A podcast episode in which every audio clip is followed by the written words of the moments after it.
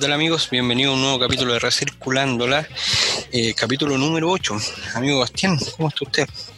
Número 8, compadre. Puta que, qué bueno. Llegar a 8 capítulos es, es maravilloso, weón. Un mes y algo. Yo creo que está bien. Eso sí, nos demoramos en grabar este. ¿eh? Un poquito. Sí, bueno, han habido algunas contingencias nacionales y personales, así que hemos tenido que, que dejar un poco eh, pasar el tiempo, pero, pero lo bueno es que tenemos una tremenda entrevista, Roberto. Sí, es, la dejamos en el, en el capítulo anterior. Dijimos que no nos importaba el COVID, la cuarentena y nos fuimos. Nos fuimos para dónde, socio. Nos fuimos. Ahora, hermano, nos fuimos para México. Para México. Allá para México nos fuimos, pues, amigo. Y con, un, y con una empresa que es bien. Es algo que nosotros ya no habíamos conversado, como que, que no, no habíamos ido bien a lo, a lo tradicional, de alguna forma, que tiene que ver con reciclaje, con reutilizar, con cosas por ese lado. Pero no nos fuimos para el lado más cultural del, del asunto. O sea, yo creo que este, esto es. nos movió un poquito para empezar a conversar de otras cosas.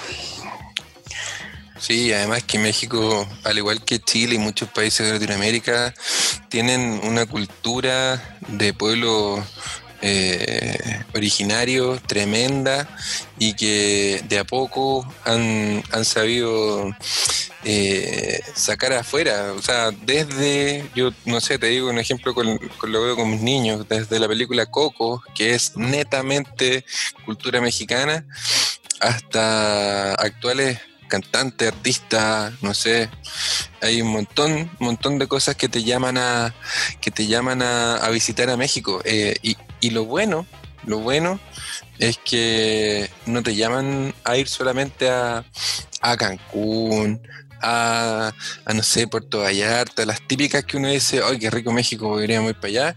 Sino que te invita a ver eh, un poco de lo que es la cultura real, de lo que son los pueblos que hoy en día eh, están un poquito escondidos. Así que yo creo que va a ser un tremendo capítulo. Sí, sí, a conocer también eh, la, los productos, eh, o sea, cómo, cómo se promociona esta, esta función o esto que, que algunos llaman el win-win, de que finalmente ganan todos los que participan en esta cadena. Eh, así que bien, bien interesante. Nuestros invitados son una empresa que hace turismo sustentable que trabaja con comunidades que, como, como decías tú, Bastián, no tiene que ver con este turismo eh, tradicional o, turismo de, de, resort, ni nada, del, ni nada por, el, por el estilo, sino que muy, muy, muy por el contrario, más, más de, de lo que también decías tú, de, estos eh, lugares más más escondidos, que tienen un, un, una producción de alimentos, de frutos, de miel, etcétera, entre otras cosas, eh, del mezcal, que, Ajá. que también es interesante. El café. El, el, maíz, o sea, tiene de todo un poco. Bueno, también por eso se llama Ruta Origen. El... Exacto. Así, así Vamos nomás. Yo creo que Roberto que vamos, eso. Sí, vámonos nomás. Nos vamos con Ruta Origen y aquí comenzó recirculándola. Bienvenidos a, a, a, esta nueva entrevista con, con Gerardo Ibarra, eh, cofundador de Ruta Origen. Él es nuestra primera entrevista internacional. La idea es que podamos seguir ahondando en eso. Eh, ¿Cómo hemos crecido? ¿Cómo hemos crecido? Uh -huh. Gerardo, bienvenido. Muchísimas gracias, Bastián, por, por la invitación, por, por, contactarme, pues con muchísimo gusto y, y qué honor ser el primer invitado internacional latinoamericano aquí, en, aquí con ustedes. bueno, te presento también a, a, Roberto, él es mi partner en esto. Así que ¿Qué Roberto, tal, Gerardo? ¿Qué tal, Gerardo? ¿Cómo va? Roberto, todo ¿Cómo? bien, muchas gracias por la invitación. No por nada. Vamos, Bastián, usted, amigo, puede dar el puntapié inicial. Bueno, yo lo doy. Gerardo, eh, no me pasó buscando emprendimientos y buscando eh, iniciativas que tengan que ver con economías circulares, que tengan que ver con sustentabilidad, con el trato de los recursos, con el, con el trato de, de comunidades, que no encontré mucho respecto a, mm, a temas de turismo sustentable, siendo que es algo tan, un nicho tan rico, es algo que, que tiene mucho que explotar, eh, explotar en el buen sentido de la palabra, no, no, no tiene que ver con, con, explotación de recursos ni nada por el estilo, y que finalmente lo encontré en Ruta Origen. Eh, y, y, y, y, también un poco lo que conversábamos previo a, a, la entrevista, que se, ustedes se fijan en cada uno de los puntos de lo que ustedes hacen y son responsables con cada uno de esos puntos. Por favor, cuéntanos respecto a Ruta Origen, cómo nace, cómo, qué, qué pasó en tu cabeza que, que, finalmente dijiste, sí, esto tengo que hacerlo y, y tengo que también mostrarlo al mundo. Claro, eh, pues bueno, qué, qué fortuna para, para, Ruta Origen y para la marca y el proyecto que nos hayas encontrado, pero pero qué mala fortuna que haya tan pocas ofertas ¿no? de turismo sostenible en en el mundo y más bien en un país como México, que, que tiene tanto para ofrecer. Eh, pues desearía que hubiera más iniciativas, eh, porque es parte de lo que queremos promover, más allá de entenderlo como competencia, es que entre, entre más oferta haya, más mercado va a haber y podemos hacer las cosas de, de mejor forma, ¿no? Eh, pues bueno, te, te, cuento un poquito qué es Ruta Origen eh, y luego si quieres ya, ya vamos conversando sobre el, sobre el cómo hacemos. Este, Ruta Origen es una empresa socioambiental mexicana, así nos definimos, como una empresa socioambiental mexicana y a lo que nos dedicamos es al desarrollo comunitario. Y lo hacemos a través de estrategias de turismo sostenible y de experiencias gastronómicas, además de comercialización de productos. Pero nuestro principal enfoque es el turismo sostenible. ¿no? Y lo que buscamos es generar eh, fuentes alternativas de ingresos, sobre todo para comunidades y familias productoras de base. Eh, y productoras de productos, vaya, eh, pues muy icónicos de México, ¿no? Como el mezcal, como el maíz, eh, piel de abeja, café de especialidad, eh, cacao y chocolate y otros. Entonces, nuestros viajes y nuestras experiencias buscan recorrer todo el proceso productivo, desde el origen, que, que es el campo, hasta la mesa, a una taza, a una copa de mezcal, a un platillo final y entonces estas experiencias buscan eh, conocer a las personas, los procesos, los destinos que se requieren, ¿no? Entonces utilizamos la gastronomía y los productos como un pretexto para viajar, vivir las experiencias, cuidando, como tú dices, pues cada uno de los procesos. Y, y, en, y en todo este trip, en todo este viaje, pues lo que generamos son eh, pues ingresos, pero además este, valoración, este, como, como awareness y conciencia hacia los procesos, hacia lo complicado que es tener un buen producto, apelando un poquito al consumo responsable del lado de los consumidores y del lado de los productores, pues a que ellos se sientan empoderados, orgullosos, que tengan más recursos y medios para mejorar su producción y sus técnicas, ¿no? Y pues todo con, con el pretexto este, para poder pues, viajar y, y, chupar mezcal y comer chocolate. que, pues, mejor, ¿no? O sea, cuando te pregunté respecto a cómo nace esto, podemos decir que nace con el pretexto primero, ¿no? La verdad es que nace, nace como de, de, otro lugar que tiene que ver con el café, eh, porque la inquietud nació, pero el cómo nos tardamos muchísimos años, ¿no? Eh, siempre les cuento que tuve una experiencia muy profunda de transformación profunda en un viaje hace como 10 años en, en Chiapas. Chiapas es un estado eh, que produce mucho café, al sur de México es donde está la selva Lacandona, tiene frontera con, con, con Guatemala. Eh, y en un viaje que tuve oportunidad de hacer, pues tuve, tuve la fortuna de convivir con una familia de productores de café y entendí las condiciones en las que desafortunadamente tenían que vivir y los, los tratos y los acuerdos injustos y sobre todo la disparidad que hay entre el productor inicial de café y eh, la taza de café que, que, que, yo me tomo, ¿no? Entonces fue eh, una, una carrera eh, durante 10, 8 años de estar entendiendo cómo lo podía hacer. Sin embargo, pues con el paso de estos años conozco a mi socio, Rodrigo Trujillo, eh, con el cual teníamos ya, ya algún emprendimiento. Y, y, un poco ahora sí lo que dices, ¿no? Es pues, ver, ¿qué queremos hacer con nuestra vida? Queremos viajar, queremos comer, queremos conocer México, ya lo hacemos, y vamos con, con, amigos, con gente conocida y nos sentimos muy orgullosos de compartir eh, la, la, riqueza y el patrimonio cultural de México, eh, hasta que dijimos, ¿por qué no hacemos esto un modelo de negocios? que nos permita seguir haciendo lo que más amamos, pero que, genere un impacto profundo, ¿no? Entonces eh, empieza como, como sí, con el pretexto de cómo le hacemos para seguir viajando y comiendo y, generando ingresos y generando un impacto positivo. Ya todo se fue refinando y por eso podemos llegar ya, ya, con un discurso mucho más este, pulido, pero pues nace, nace de dos lados, ¿no? De, de la inquietud de querer generar un impacto socioambiental positivo y por el otro, tal cual, del gusto y del placer de viajar y de comer y de experimentar. Sí, aparte de que México es un país, yo no lo conozco, desafortunadamente, eh, pero sí tengo familiares que viven allá eh, y, sí, eh, lo que ellos comentan es que es un país riquísimo en, todo lo que tiene que ver con, con el turismo más social eh, y, claro, y yo lo único que quiero es que pase la pandemia y que podamos, se pueda viajar. Ahora, eh, con, respecto, con respecto a la pandemia, creo que pega fuerte en tu rubro. ¿Cómo, cómo, cómo te ha afectado? Sí, pegó durísimo, pegó durísimo. Eh, les, cuento luego porque eh, he tenido oportunidad de dar por ahí un, par de conferencias y talleres para conversar con otros proyectos, otras empresas de cómo nos está afectando y cómo podemos salir precisamente de este tema de la pandemia. Eh, punto número uno es nuevo para todos. No, no, aquí no puede haber expertos en, pandemia de coronavirus porque pues, finalmente es un, un evento único. Ha habido otras pandemias, ha habido otras crisis, México somos expertos de sobrellevar las crisis, eh, pero vaya, nadie sabía y, realmente nadie sabe y puede determinar exactamente cómo se puede resolver y cómo vamos a salir, ¿no?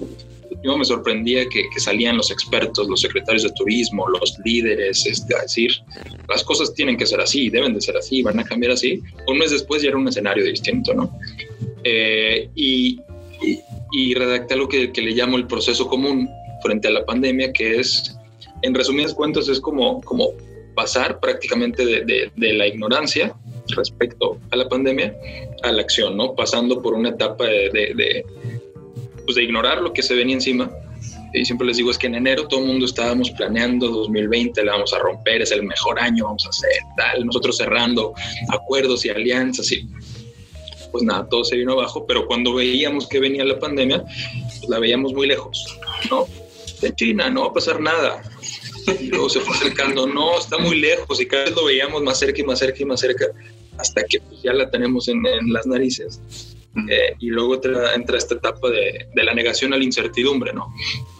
Eh, y recuerdo una conversación que, tuve con, con, mi socio y me habla por teléfono y me dice, oye, pues, ¿qué onda todo lo que está pasando? ¿Ya viste? Tal. Me dice, va a estar cabrón, ¿no? Y yo le digo, pues sí, va a estar silencio, 20 segundos con el teléfono y es como, pues va a estar difícil, pero y luego, pues, ¿qué nos toca hacer? ¿No? Eh, y ya de ahí pues pasas a una etapa de reflexión, de calma, de, de sí, de miedos, de dudas, de impacto económico para la empresa, finalmente somos una empresa. Eh, y, luego pues ya empiezas a ver por dónde puedes al menos movilizarte, ¿no? Por dónde empiezas a investigar, a leer, a compartir.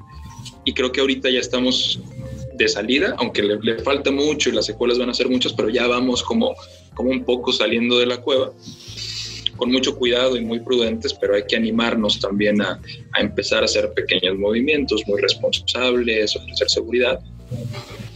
Y al final, pues bueno, como, como dicen, ¿no? nunca desaproveches una, una buena crisis, entonces, este, eh, que parte del de, equipo de otra empresa con la que colaboro, experiencias genuinas nos lo repetimos muy seguido, aprovechar también eh, la crisis para mejorar procesos, ¿no? Mm. Eh, pero nosotros no solamente, tenemos la preocupación de nosotros y nuestra empresa y nuestra estabilidad, es las comunidades que nos reciben tampoco han recibido ingresos por turismo y aunque tienen otro tipo de actividades, pues contaban de alguna forma con eso. Eh, y además de todas las complicaciones que ya tienen por, por su situación particular. Mm. Pero bueno, pues ahí vamos y ya estamos empezando a viajar, a planear, a movernos. Ya están moviéndose. Hace un mes eh, retomamos la primera ruta. Hicimos un montón de cambios con todos los protocolos de bioseguridad, sellos internacionales, todo lo que hay que hacer. Eh, y la mitigación de riesgos, pues es un cuento que tenemos que, que considerar siempre, no nada más para la pandemia eh, de SARS-CoV-2, tenemos que considerar mitigación de riesgos siempre en turismo, siempre. Eh, pues con todas las medidas, pues este, poco a poco ya estamos regresando a movernos a destinos cercanos, grupos pequeñitos, con todas las medidas de bioseguridad. Y, pues ahí va la cosa. Y que, bueno, eh, me respondiste la pregunta que tenía que ver con, con, qué es lo que había cambiado. Claro, tuviste que tuvieron que reducir la, la ruta, reducir los, los ¿cuánto se llaman los, los, grupos? Eh, pero qué, qué, qué, eh, ¿qué podrías destacar ahora de, de, esto nuevo que están haciendo finalmente? Porque eh, esta crisis, lo dijiste también, eh, ayuda a, que la creatividad empiece a, fluir y cómo, y cómo finalmente esta nueva etapa va en la ayuda de esas comunidades que son productores y de ustedes mismos. O ¿qué cosa, qué cosa pueden haber ocurrido ahora? Eh, la, verdad es que creo que, digo, y, hablo desde mi privilegio, eh, pero nos han sucedido cosas muy buenas en, Ruta Origen, eh, a pesar de lo duro y de lo difícil que ha sido, pero bueno, como siempre les digo, es una pausa de los dos minutos como en fútbol americano, todo el mundo se va a descansar. Este, entonces, también la ventaja de que todo el mundo paró, o sea, aliados, competidores, otros servicios, entonces siempre estamos a la vida rogándole que nos dé tiempo, porque ojalá y tuviera tiempo para hacer eh, X o Y, ¿no? Y ahora tienes cuatro meses, tienes cinco meses, ¿qué vas a hacer con ellos? Pues nos pusimos a trabajar en, reformar nuestros procesos internos, mejorarlos, definir ciertas cosas. Destaco mucho, por ejemplo, la, claridad y, el ímpetu de mi socio, porque él fue el que estuvo impulsando toda la parte de comercialización de los productos porque además de viajar a conocer el proceso del mezcal, comercializamos ese mezcal para llevarlo de la comunidad pues, al resto del país, o el cacao, el chocolate o la miel. Entonces él estuvo dando durísimo al tema de la comercialización y pues prácticamente nuestras ventas aumentaron, lo cual significa más ingresos para la empresa, pero significa más compra para las comunidades. Eh, y eso pues ya se va a quedar. Entonces fue como un side business para, para la empresa. Mm. Y eso, y en eso, perdón Bastián, para no perder el hilo, y en eso, ¿qué ha cambiado en las comunidades? ¿Ha cambiado algo en su forma de producir o solamente el que tiene mayor visibilidad y pueden tener mejores precios? ¿O ha cambiado algo en su forma de producir? Eh, ¿O siguen, siguen produciendo de la misma forma que lo han hecho siempre? Eh, desafortunadamente, y es una percepción personal, yo no creo que hayan, que hayan podido cambiar tanto para bien al contrario, pues sí algunos precios se han castigado, el consumo ha sido menor, aunque los productos con los que trabajamos pues tienen una alta demanda y aún una mayor alta demanda en pandemia, pues porque es café, entonces la gente está consumiendo más café en su casa, ¿no? Mm. Eh, eh, miel de abeja, las personas cada vez buscan endulzar sus alimentos de una mejor forma. Mezcal, pues ahora el, mezcal que no te salías a tomar al bar porque está cerrado, pues te lo tomas en, tu casa, en la cena, conectado con amigos en Zoom, por ejemplo. Eh, el tema es que pues, los medios de comercialización también se vinieron abajo. Entonces es bien difícil para ellos poder salir a vender directamente su producto y eso les ha afectado. Entonces, cuando le compramos, por ejemplo, este, pues una, cantidad, una buena cantidad de miel de abeja al productor de Xochimilco, nos decía es que, pues aunque salga a venderlo a las calles, pues nadie lo compra porque no hay gente en la calle. Entonces, que ustedes vengan con las medidas de seguridad a comprármelo aquí, pues me ayuda muchísimo, ¿no? Entonces, pues ellos han seguido produciendo y, y, la verdad es que sus productos son, son muy buenos y de mucha calidad pero pues sí han tenido que ser también creativos en el sentido de que ya no pueden comercializar de la forma tradicional. Y la desventaja es que pues muchas de estas comunidades y productores pues no tienen las condiciones ni, ni, han tenido como tampoco el, privilegio de contar con, con, ciertos elementos, instrumentos de educación para meter una tienda online. ¿No?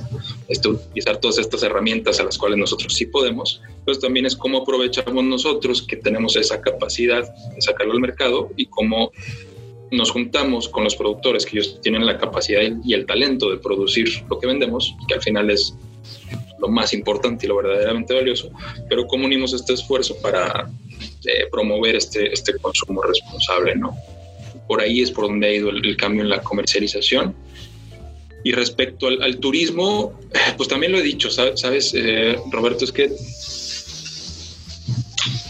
viajar de forma sostenible es viajar de forma segura. Entonces hay muchas cosas que se hacen desde los criterios de sostenibilidad que son totalmente compatibles y refuerzan el tema de la seguridad. Entonces, nosotros estamos totalmente en contra del turismo masivo. Nosotros no llenamos un autobús de 50 personas para meterlos este, a un ecosistema con una capacidad de carga reducida. Nuestros grupos siempre han sido reducidos. Estoy hablando de 12 personas, 15 personas, a lo mucho.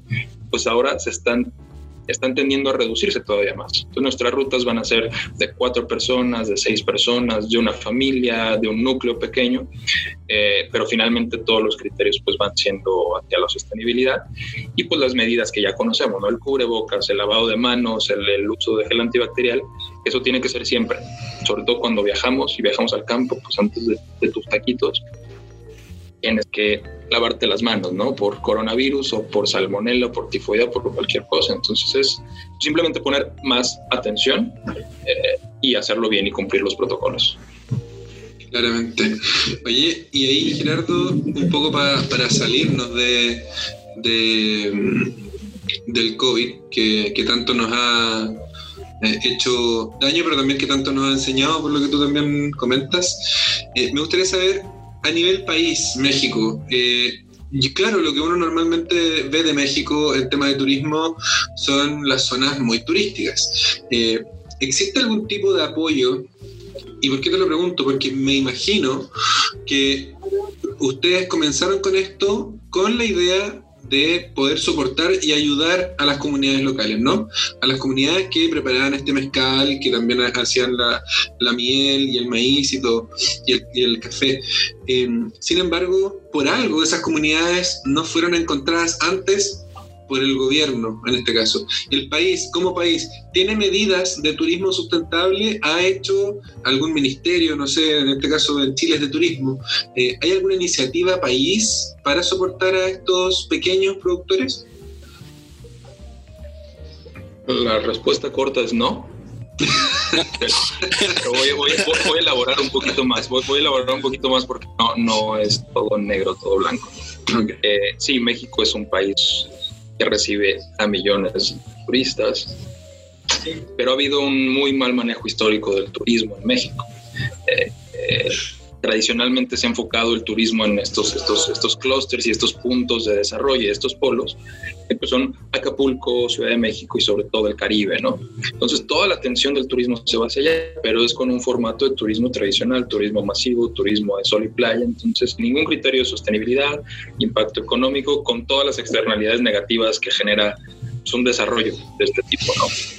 Eh, el tema, yo creo, con México es que no ha habido una suficiente articulación entre las organizaciones clave para promover, en este caso, el turismo sostenible. Por un lado tenemos, aquí no hay ministerios, aquí hay secretarías, entonces tenemos a la Secretaría de Medio Ambiente, a la Secretaría de Turismo, a organismos este, también de gobierno, como, como CONAVI o CONAP, y tengo el gusto de conocer a muchas personas que ahora están trabajando ahí, son personas apasionadas, talentosas, que dedican su vida a la conservación y al desarrollo, pero si no hay vinculación entre la Secretaría de Turismo y la Secretaría de Medio Ambiente, pues cualquier esfuerzo va a ser infértil. Entonces cada quien trabaja para su lado y esta falta de vinculación hace que no se desarrolle nada. Y finalmente los intereses del capital pues tienen los ojos puestos en Cancún, en Tulum, en Los Cabos, en los, en los destinos tradicionales, ¿no? Eh, entonces yo no, yo no culparía solamente al gobierno, aunque creo que le ha faltado muchísimo para promover este tipo de turismo, eh, pero también a nosotros como turistas y como consumidores. Y, pues creo que la carrera es más, más en contra del capital tradicional que promueve este, este, tipo de desarrollos solamente con malas prácticas, cuando podríamos aprovechar de otra forma, ¿no? Ha habido iniciativas interesantes como pueblos mágicos, que luego crecen tanto que se, que se pueden llegar a desvirtuar. Eh, pero un poco en el, en el, contexto de este año 2020, pues, pues ha habido iniciativas, sobre todo privadas, que buscan jalar al gobierno y, y jalarlo realmente, decirlos, oigan, vamos a poner más atención a estos temas. Entonces hay, hay por ahí una iniciativa de la cual somos parte, que es este, como una estrategia de turismo sostenible 2030 eh, impulsada por otra empresa que se llama Natur, está Ruta Origen y un montón de otras eh, empresas de turismo de aventura y naturaleza. Y pues, digamos, el, este, el, movimiento ya logró jalar a las secretarías hacia definir una estrategia en conjunto entre iniciativa privada y, gobierno hacia procesos de mayor sostenibilidad en 2030, ¿no? Eh, pero la verdad es que está muy abandonado en general tema de desarrollo comunitario y en turismo ni se diga. Y estas iniciativas clásicas, por ejemplo, la, famosa cabañitis que tenemos desde 50 años, que los apoyos de gobierno se orientan en construir cabañas por todos lados. Entonces los apoyos son cabañas y certificaciones eso es certificación para que tu lugar sea muy limpio, para que tu lugar sea moderno, para que, ok, son buenas, pero son totalmente insuficientes. Entonces llegas a un destino en donde pues, hay 15 cabañas que no tienen ni pies ni cabeza, ni una nueva gestión. Eh, los accesos comerciales, los accesos logísticos no están bien diseñados, entonces nadie llega a esas cabañas, ¿no? Entonces, pues nos falta mucho, que es una pena, pues teniendo la, la riqueza que tenemos en el país. Pero bueno, hay, iniciativas y también cabe mencionar que nosotros no trabajamos con comunidades que tienen ya una tradición turística. Muchas de estas tienen vocación para hacer turismo, pero no se han dedicado al turismo. Entonces, parte del modelo de ruta origen es desarrollar las capacidades para que puedan desarrollar una experiencia de turismo como una fuente de ingresos alternativa, no que venga a suplir su actividad primaria, sino que complemente. Claro. Y ahí, me, y ahí me aparecen dos preguntas. Y la primera tiene que ver con eh, cuando ustedes llegan a una nueva localidad, a una nueva comunidad, ven eh, el potencial que tiene esa comunidad y también el máximo permitido por ustedes para que esa comunidad no se, no se no explote. Eh, pero también ustedes, por lo que conversamos previo, ustedes también se meten en los procesos de cada uno de sus productores. Eh, se meten en, en, la parte productiva y ustedes también, por lo visto, asesoran y también eh, ayudan con el posible desperdicio de algo, poder reutilizarlo y poder hacer cosas novedosas con eso. Tengo, en ese sentido, la primera pregunta es, eh, ¿con qué se han encontrado en las comunidades, con los productores pequeños y de qué forma lo han ayudado. A ver si nos puedes dar algún ejemplo puntual. Y también, y la, segunda pregunta tiene que ver justamente en los tours, en, las idas a, a, esas zonas, si ustedes también comentan a la gente este, estas iniciativas nuevas de las comunidades. O sea, sí, llegamos acá a, no sé, un ejemplo, eh, Oaxaca, eh, y, acá había un productor de café y que este productor finalmente estaba botando tanto desperdicio, eh, nosotros dentro de lo que sabemos lo ayudamos y, entendió que finalmente puede hacer algo un poco más limpio. Eh, y esto se lo estamos explicando a usted ahora para que tomen mayor conciencia de lo que significa un proceso limpio y un proceso pequeño que, que, da para ser limpio. Claro. Comenta un poco al respecto. Ok, pues mira, antes de, comentarte, esto es como una opinión personal, eh, pero yo creo que, que, las comunidades que producen este tipo de productos, que, que, tienen mucha tradición de producir, pues son mejores que nadie para, para implementar este, economía circular. ¿no? Nuestras comunidades tradicionales pues sabían perfectamente cómo utilizar los recursos, los desperdicios, eh, con un balance ecosistémico también. Eh, entonces esto, esto ya lo saben y ya lo sabemos. Simplemente que, que, nosotros que estamos en la ciudad, que somos más consumidores, lo olvidamos. Mm, y también muchas veces estamos enfocados en la innovación para producir una nueva máquina que permita eh, aprovechar tal desperdicio y transformarlo en algo que probablemente tampoco necesitamos, ¿no? Eh, cuando en una comunidad es, pues bueno, este desperdicio yo lo uso para tal. Hablando, por ejemplo, del caso de Oaxaca, pues las pencas de maguey, que son las hojas del, maguey, del agave, que es de donde se destila el mezcal, se utilizan para un montón de cosas desde hace miles de años, ¿no? Las pencas se utilizan para construcción, para producir textiles, eh, se utilizan para un montón de cosas. El, bagazo, que es lo que queda, pues ellos también lo utilizan, por ejemplo, para encender el horno. Entonces, en el sentido de cómo utilizar la materia puntualmente, nosotros tenemos poco que enseñarles o nada que enseñarles a estas comunidades, que ellos son los expertos.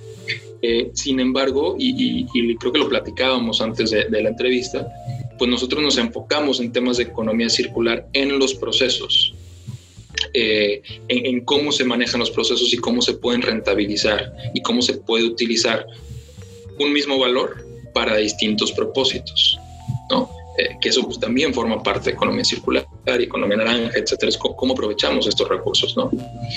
Eh, entonces hemos colaborado en temas de, de, ecotecnias, por ejemplo, este, compartiendo también conocimientos, saberes, ideas, eh, pero mucho tiene que ver también con el proceso de cómo se da el viaje y cómo aprovechamos los recursos para producir algo nuevo con lo que ya se tiene o con lo que sería un desperdicio. Nos pasa mucho que cuando llegamos a una comunidad les decimos, nos interesaría ver tal parte del proceso. Y la familia nos dice, ¿para qué? ¿Quién quiere ver eso? ¿A quién le interesa?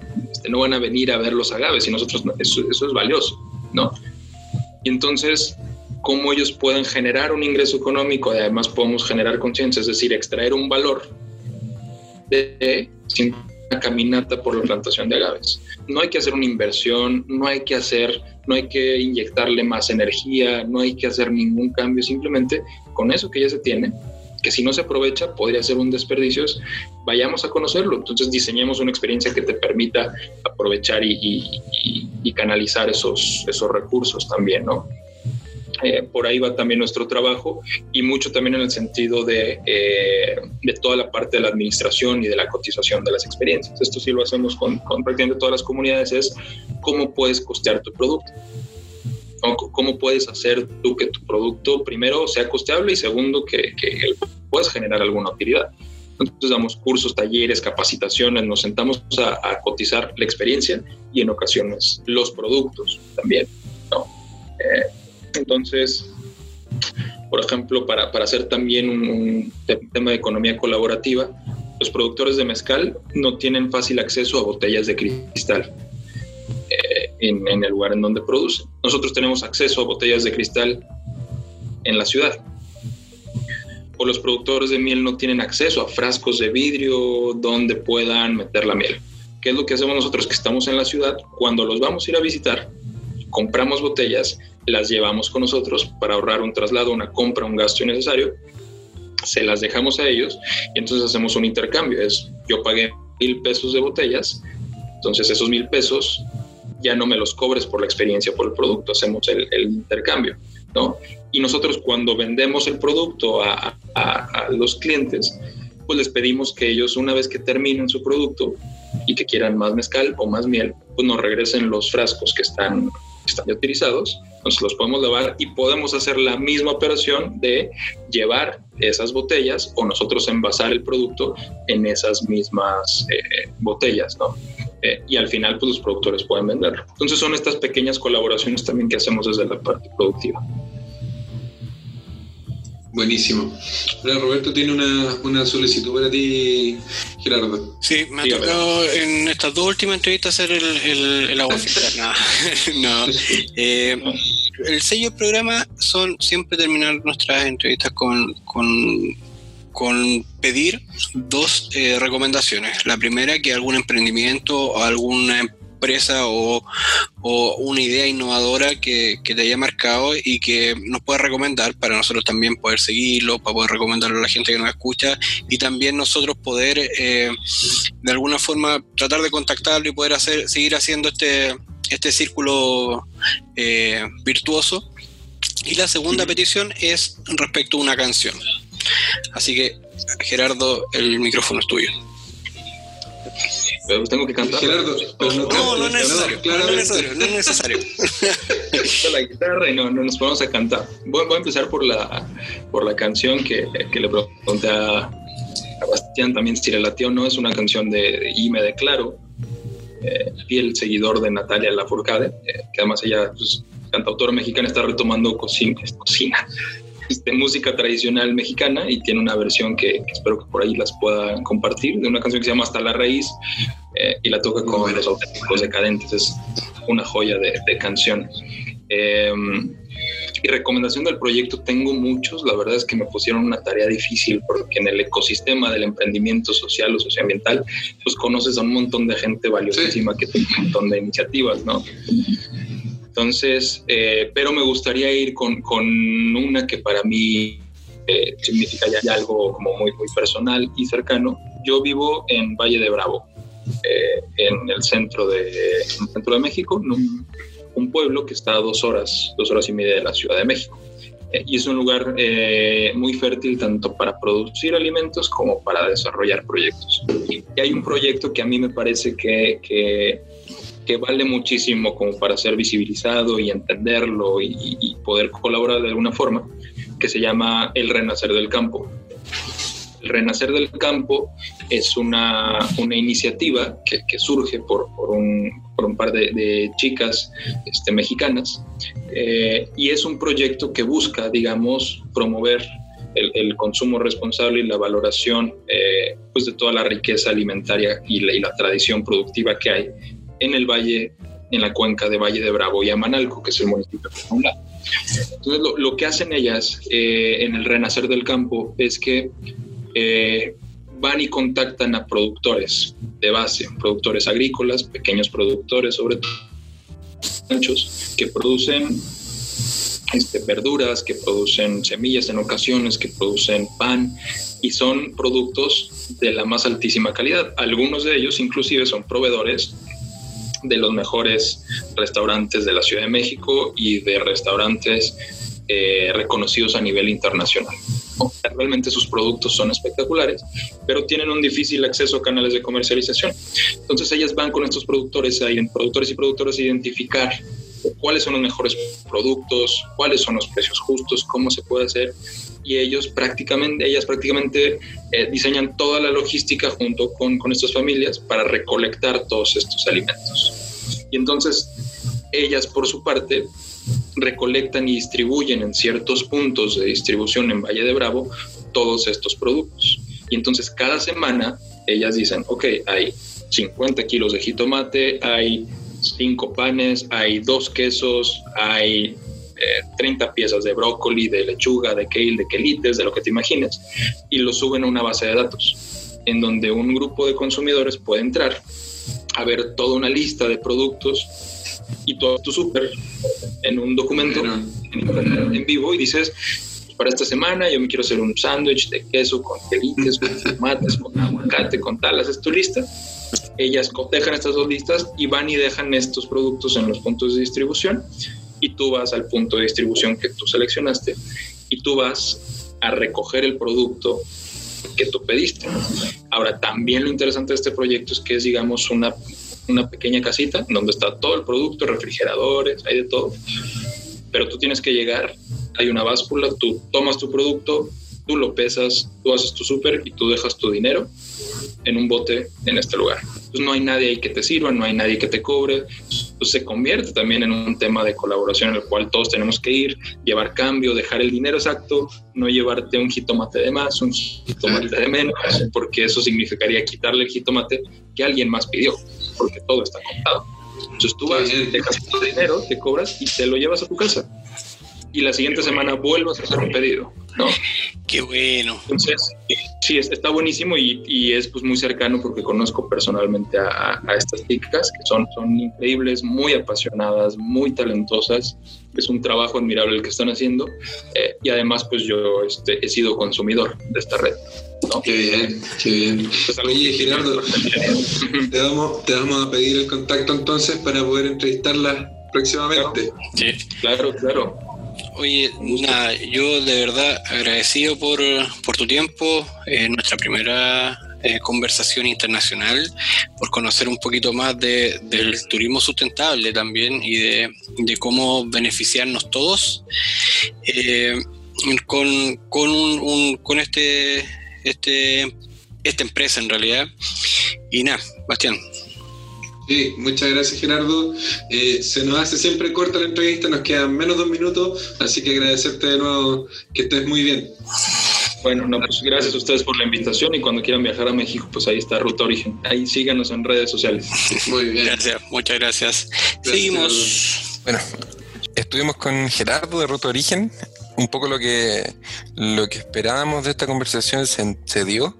Eh, Gerardo se entregó con nosotros de una manera maravillosa y nos, nos ayudó a, entender de qué se trata este turismo sustentable, por llamarlo de alguna manera, pero que más que sustentable lo encuentro como familiar, es, un turismo eh, innovador y de mucha ayuda en muchos sentidos a, a las comunidades, eh, para mostrar sus productos, para poder hacerlo de una manera más sustentable. hay un punto que me llamó mucho la atención, Roberto, de la conversación, y que tiene que ver con que cuando preguntamos respecto a, de qué manera él o ellos como Roto Origen pueden ayudar a mejorar procesos, la respuesta fue, mira, la verdad nosotros estamos aprendiendo de ellos porque ellos ya hacían esto como se hacía en el origen. ¿eh? Eh, ellos ya lo hacían de, una forma súper sustentable, por lo tanto eh, es súper bueno que ellos también puedan recuperar esa forma de hacer las cosas y no sé, maravillado con la entrevista, aparte que, que hemos invitado a México. sí, pues ojalá cerrar los pasajes, ¿no? Pero, no, a mí, me, a mí me pareció súper, súper, súper interesante y también la capacidad de reinventarse, porque conversamos con, con Gerardo que, que, les pegó duro el, el, tema de la pandemia y finalmente es mover de todas formas siguen operando y tomando los recuerdos porque finalmente estamos viendo gente de un lugar a otro que podría también eh, tener, tener temas asociados al COVID, pero, pero lo hacen de manera súper responsable y también con todas las medidas de precaución, redujeron los grupos, ahora también él, hablaba de que, de que no trabajan con grupos muy grandes de, turistas y también con una regla súper clara, entonces también la idea es no, no romper tampoco con estas comunidades ni, ni ir a, explotarlos, sino que... es el, ganar ganar que conversábamos antes y que, y que está, está bien interesante. Yo también eh, quedé bien bien eh, contento, bien, bien a gusto de alguna forma con la, con la entrevista. De hecho, fue una entrevista bien, bien eh, larga, no, no nos dimos cuenta cuánto rato estuvimos hablando, pero, sí. estuvo bien, bien interesante. Así que, nada, yo, creo que... Y lo bueno, compadre, ¿Mm? Lo mejor, lo mejor es que Gerardo fue muy sincero con nosotros y cuando le preguntamos por qué, por qué hacía esto, eh, parte fundamental de su, de su definición fue que quería pasarlo bien y que quería, además de eso, chupar mezcal. Así que bien, bien de los nuestros. De los tuyos nomás. De los Bueno, yo estoy, pasé el 18, compadre, sin, sin alcohol, así que, pero, pero si voy a México, obviamente tengo que tomar mezcal, así que. y tú también, cuando pues, voy a hacer el, Larry en México. sí, como te dije, que ahí dejamos la, la, la bala pasada para que nos, nos inviten con todo. Gracias. sí, pues con. ¿ah? Con los pasajes, no, bien, bien, y, y sabéis que yo, lo que me tiene contento, socio, es que eh, sin querer creyendo, cacha, dijimos al principio, eh, llevamos, este es el octavo capítulo, y en un mes y algo, y mira, ya salimos de Chile, loco. Y vamos a salir más esta próxima semana.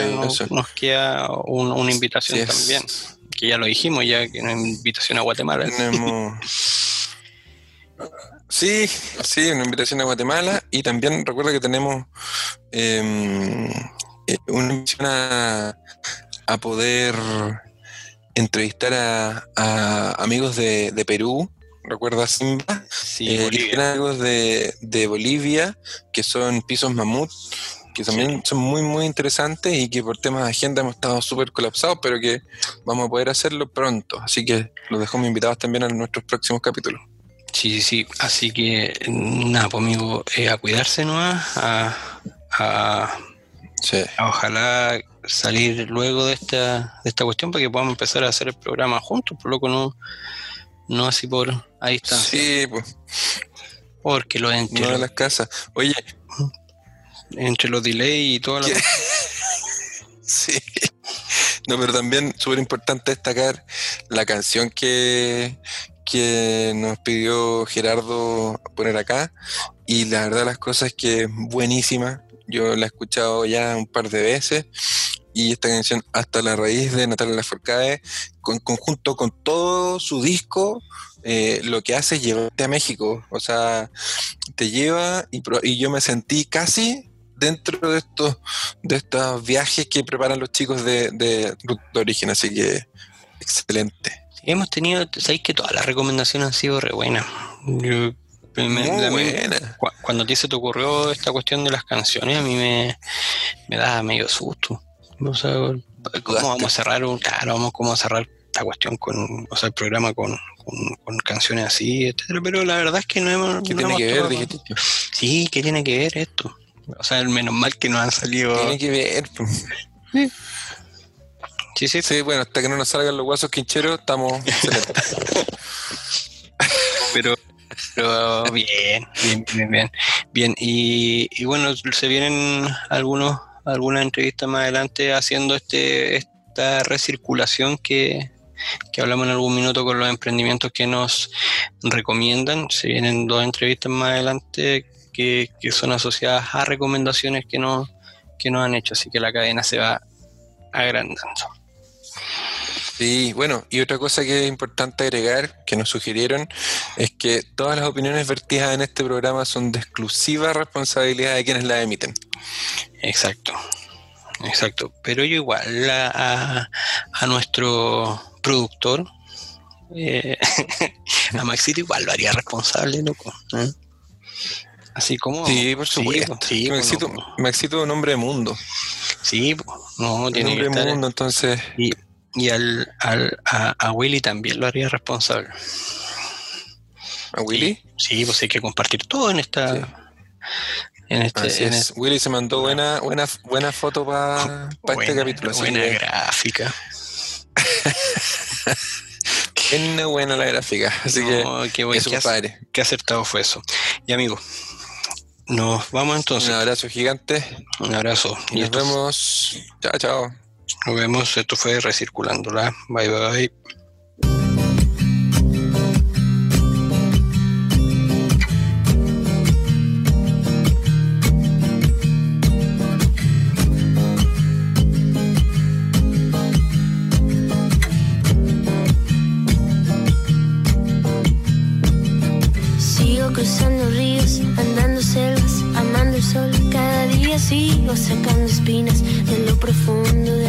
En la noche sigo encendiendo sueños para limpiar con el humo sagrado cada recuerdo. Cuando escriba tu nombre en la arena blanca con fondo azul, cuando mire el cielo en la forma cruel de una nube gris, aparezcas tú. Una tarde subo una alta loma, mire el pasado, sabrás que no te